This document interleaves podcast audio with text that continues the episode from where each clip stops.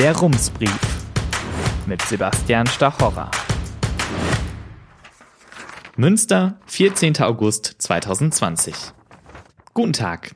Im April vergangenen Jahres bin ich umgezogen. In eine Wohnung in toller Lage mit gut geschnittenen Räumen, großen Fenstern, Balkon und Tageslichtbad. Es gab und gibt nur einen Haken. Die Miete hier ist ziemlich hoch. Mit diesem Problem bin ich nicht alleine. Miete frisst Haushaltseinkommen, jede zweite deutsche Großstadt für Familien kaum bezahlbar. So beschreibt das Internetportal Immowelt die Ergebnisse seiner am Dienstag veröffentlichten Studie zu den Mietpreisen in Deutschland. Das gilt auch für Münster, wo die Menschen mehr Miete zahlen müssen als etwa in Osnabrück, Aachen oder Bochum, sowohl absolut als auch prozentual gemessen am Einkommen. Wir spielen, zumindest bei den Mieten, in einer Liga mit Düsseldorf und Köln. Das Thema ist nicht neu. Bereits Ende 2019 veröffentlichte die Zeit eine interaktive Deutschlandkarte, die zeigt, wo, Zitat, Wohnen besonders weh tut. Münster ist dort ein roter Fleck im ansonsten bezahlbaren Münsterland, wenn es um die Mietbelastung geht.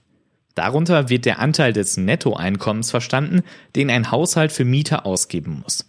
Ökonominnen sprechen von der goldenen 30-Prozent-Regel.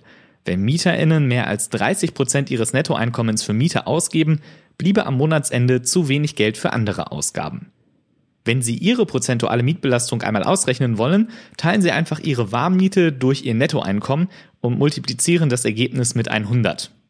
Die Mieten in den Großstädten steigen. Für Münster kann ich sogar ohne Übertreibung sagen, sie explodieren. Das Immobilienanalyseunternehmen Bulvien Gesa AG fand heraus, dass im Jahr 2010 die durchschnittliche Miete in Münster bei 7 Euro pro Quadratmeter lag. Neun Jahre später waren es dann 10 Euro und damit fast 43 Prozent mehr. Im gleichen Zeitraum ist das Durchschnittseinkommen bundesweit jedoch nur um etwa ein Viertel gestiegen. Beim Wohnungskauf ist es noch krasser. 2010 kostete nach Angaben der Bulvien Gesa AG eine neu gebaute Eigentumswohnung durchschnittlich 2550 Euro pro Quadratmeter. Zehn Jahre später waren es 4600 und damit sogar 80 Prozent mehr. Der Wiederverkaufspreis hat sich im selben Zeitraum von 1900 auf 3500 Euro ebenfalls fast verdoppelt. Reihenhäuser sind im Neubau um zwei Drittel teurer geworden, im Wiederverkauf um 54 Prozent, Einfamilienhäuser um 45 Prozent. Wohnungen oder Häuser zu kaufen, ist damit selbst für viele eher wohlhabendere Menschen in Münster zu teuer. Und die hohen Mieten sorgen dafür, dass gerade Durchschnittsverdienerinnen immer häufiger Probleme haben, eine bezahlbare und dabei auch annehmbare Wohnung zu finden. Dabei müssen wir nun zwei Fälle unterscheiden, in denen die Mieten steigen können. Bei einer Neuvermietung oder als Mieterhöhung in bestehenden Mietverhältnissen. Blicken wir zunächst auf Letzteres. In Münster gibt es ein Mittel, das MieterInnen vor ungerechtfertigten Mieterhöhungen schützen soll – den Mietspiegel. Die Stadt erhebt dafür seit 2001 alle vier Jahre, wie die Mietpreise in Münster zustande kommen, abhängig von Lage und Ausstattung der Wohnungen. Die Stadt verschickt dazu Fragebögen an 10.500 MieterInnen sowie 7.500 VermieterInnen, wie zuletzt im Juni dieses Jahres. Und wenn Sie jetzt denken, ah, da war doch was, zu spät. Die Rückmeldefrist ist bereits abgelaufen. Den neuen Mietspiegel gibt es dann im April 2021. Das Ergebnis spiegelt die Preise auf dem Wohnungsmarkt Münster und ist bindend. VermieterInnen dürfen die Miete nur dann und auch nur so weit erhöhen, wie es der Mietspiegel vorsieht. Zu den berücksichtigten Merkmalen gehören etwa das Baujahr und gegebenenfalls der Zeitpunkt der Sanierung, die Heizungsart, Ausstattung des Badezimmers oder die Art des Fußbodens oder auch ob es einen Aufzug, Stellplatz oder einen Balkon gibt. Aber auch die Entfernung zum nächsten Supermarkt spielt eine Rolle oder ob die Wohnung an einer Hauptverkehrsstraße liegt. Den Mietspiegel im Detail zu berechnen ist kompliziert. Vereinfacht gesagt gibt es einen Grundpreis und auf diesen dann Zu- oder Abschläge. Wohnen Sie in der Altstadt, werden 23 Prozent auf den Grundpreis aufgeschlagen. Haben Sie nur eine einfache Sanitärausstattung, werden hingegen drei Prozent abgezogen. Gabriele Regenetter, Leiterin des Amts für Wohnungswesen und Quartiersentwicklung der Stadt Münster, erklärt die Berechnung hinter diesen Werten. Zitat Jedes Ausstattungsmerkmal ist mit einem Punktwert versehen. Diese Punkte werden schließlich für die jeweilige Kategorie zusammengerechnet. Daraus ergibt sich dann der prozentuale Zu- oder Abschlag. Wenn VermieterInnen Mieterhöhungen nicht mit dem Mietspiegel begründen, kann es sich lohnen, der Mieterhöhung zu widersprechen. Unterstützung bieten dabei beispielsweise der MieterInnen-Schutzverein oder der Mieterschutzbund. Wie hoch Ihre Kaltmiete sein darf, können Sie übrigens leicht selbst herausfinden. Die Stadt bietet online eine Mietspiegelabfrage an. Dazu müssen Sie nur Ihre Adresse und die Ausstattung der Wohnung eingeben. Am Ende sehen Sie die Kaltmiete, die Sie für Ihre Wohnung zu erwarten hätten. Wenn Sie aktuell zufrieden sind und auch keine Mieterhöhung ansteht, empfehle ich Ihnen allerdings darauf zu verzichten. Wenn Sie nämlich feststellen, dass Sie bereits jetzt zu viel zahlen, bringt Ihnen der Mietspiegel nämlich erstmal nichts. Es sei denn, Sie sind bereit, sich mit den VermieterInnen anzulegen. Aber dazu kommen wir gleich. Vor Vertragsabschluss können MieterInnen durch die Mietspiegelabfrage checken, ob der geforderte Preis in Ordnung ist oder wenn nötig verhandeln, sagt Regenetter. Wenn jemand aber auf die Anmietung genau einer bestimmten Wohnung angewiesen ist, wird er in angespannten Märkten wie Münster wahrscheinlich den geforderten Mietpreis zahlen. Damit sind wir beim zweiten Fall, in dem Mieten steigen.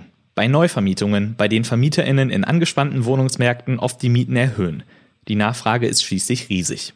Münster ist so ein Markt, was wir an der Leerstandsquote sehen. Diese zeigt, wie viele freie Wohnungen es überhaupt gibt. Die Wohnraumoffensive Münsterland schreibt in ihrem Bericht Gut Wohnen im Münsterland vom Mai 2019, dass die Leerstandsquote bei 3% liegen sollte. Das sei ein Zeichen für genügend Wohnraum. In Münster sprechen wir von einem Prozent im Jahr 2019, die LEG unterbietet das sogar noch und nennt für das Jahr 2017 nur 0,4 Prozent Leerstandquote. Das zeige, Zitat, eindeutig, dass in der Stadt Münster in den vergangenen Jahren deutlich zu wenige Wohnungen gebaut wurden, schreibt die Wohnraumoffensive Münsterland, laut der es in Münster zurzeit 3000 Wohnungen zu wenig gibt. Wenn Sie in letzter Zeit eine Wohnung in Münster gesucht haben, dann wissen Sie, was das konkret bedeutet. Jede Wohnung, die Ihnen gefällt, mögen auch viele andere BewerberInnen. Nun ist es in Münster noch nicht so krass wie in Berlin, wo auch mal 1750 Menschen zur gleichen Besichtigung kommen wollen, aber auch in Münster ist die Konkurrenz groß. Wer da über den Mietpreis verhandeln will, bekommt die Wohnung einfach nicht. Damit die Mieten bei Neuvermietungen nicht noch mehr steigen als ohnehin schon, gibt es ein weiteres Werkzeug, die Mietpreisbremse. Sie besagt, dass die Netto-Kaltmiete bei Neuvermietung maximal 10% über der ortsüblichen Vergleichsmiete für die Wohnung liegen dürfe. Das Gesetz zur Mietpreisbremse trat 2015 in Kraft und sollte fünf Jahre lang gelten, wurde aber dann bis 2025 verlängert und sogar verschärft.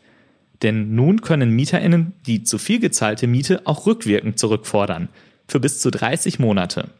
Hier kommt der Mietspiegel wieder ins Spiel, denn darin steht ja genau, was die ortsübliche Miete für eine vergleichbare Wohnung ist. Eine Übersicht, wo die Mietpreisbremse derzeit gilt, bietet haufe.de. Schon vor einem Jahr urteilte die Zeit jedoch, der Vermieter bleibt im Vorteil. Hauptargument, es profitieren nur Mieterinnen, die sich gegen ihre Vermieterinnen wehren. Und selbst dann ist der Erfolg nicht garantiert, es gibt nämlich wie immer auch Ausnahmen bei der Mietpreisbremse. Ob und wie die Verschärfung der Mietpreisbremse Wirkung zeigt, werden wir dann in einigen Monaten sehen. Der knappe und damit teure Wohnraum in Münster wird uns aber noch eine ganze Weile beschäftigen. Das zeigen auch die Zahlen. Zwar stieg die Zahl der Wohnungen in Münster von 2010 bis 2018 von 149.000 auf 160.000, allerdings wuchs auch die Bevölkerung um 34.500 Menschen. Und allein in den kommenden fünf Jahren sollen weitere 6.000 hinzukommen, prognostiziert die Stadt. Wenn wir alle Projekte zusammennehmen, die die Stadt plant oder die die Politik zumindest diskutiert, und das oft sehr intensiv, dann gibt es aber Anlass zur Hoffnung, dass Wohnen in Münster nicht immer teurer wird. Ein Projekt sind zum Beispiel die Gebiete, in denen die britische Armee bis 2013 ihre Quartiere hatte. Auf dem Gelände der ehemaligen York-Kaserne in Gremmendorf werden bis 2024 insgesamt 1800 Wohnungen gebaut, in der Oxford-Kaserne in Gievenbeck weitere 1200. Bis zu 10.000 Menschen sollen dort leben. Dazu kommen die ehemaligen Engländerhäuser der Soldaten in Gievenbeck, Sentrup, Uppenberg, Körde, Rumphorst, Gremmendorf und Angelmode West. Insgesamt sind es knapp 800 Wohnungen, die nun zum Teil abgerissen und neu gebaut, zum Teil erhalten und auch umgebaut werden. In der Innenstadt könnte das Klosterareal Pluggendorf bebaut werden. Hier plant die Stadt ein neues Quartier. Auch am Kanal könnte neuer Wohnraum entstehen. Entlang der Theodor-Scheiwe-Straße sind laut Stadtplanungsamt bis zu 2000 neue Wohnungen möglich. Im geplanten Stadtquartier Hafen Nord, wo 2018 die Osmo-Hallen abgerissen wurden, könnte nach derzeitiger Planung knapp 700 Wohnungen gebaut werden. Die Verwaltung kann sich außerdem zwei neue Stadtquartiere mit insgesamt zweieinhalbtausend Wohnungen an der Steinfurter Straße und der Busso-Preuß-Straße vorstellen. Das sind die schon konkreteren Pläne. Und dann gibt's noch die Forderungen der Parteien im Wahlkampf. Die SPD will bis 2030 einen neuen Stadtteil bauen mit insgesamt 6000 neuen Wohnungen zwischen Kanal, Umgehungsstraße, Albersloher Weg und Wolbecker Straße. Diese Pläne umfassen also mehr als den oben genannten Vorschlag der Verwaltung zur Theodor-Scheiwe-Straße. Auch die FDP hat einen neuen Stadtteil im Wahlprogramm stehen, kann sich diesen etwa in Schmitting-Heide zwischen Gremmendorf und St. Mauritz vorstellen oder auch in Nienberge-Häger in Münsters Nordwesten. Zitat Wir sind ja aber nicht so vermessen, einen fertigen Plan vorlegen zu wollen, schreiben die Freidemokratinnen. Die CDU verweist in ihrem Wahlprogramm auf die Pläne zur Steinfurter Straße und die Entwicklung des nördlichen Stadthafens. Grüne und Linke nennen keine Standorte möglicher neuer Stadtteile, sondern fokussieren sich auf die Voraussetzungen für bezahlbaren Wohnraum. Für mich wird das alles zu spät kommen. Im Oktober ziehe ich schon wieder um. Es liegt nicht nur am Preis meiner Wohnung.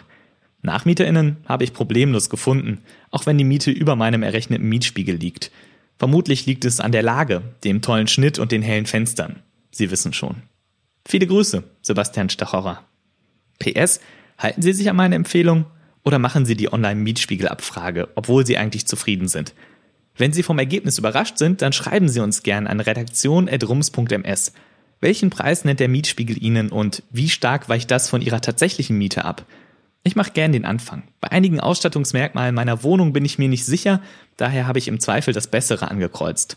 Laut meinem Ergebnis zahle ich derzeit gut 3 Euro pro Quadratmeter mehr als die durchschnittliche ortsübliche Vergleichsmiete. Wie sieht das bei Ihnen aus?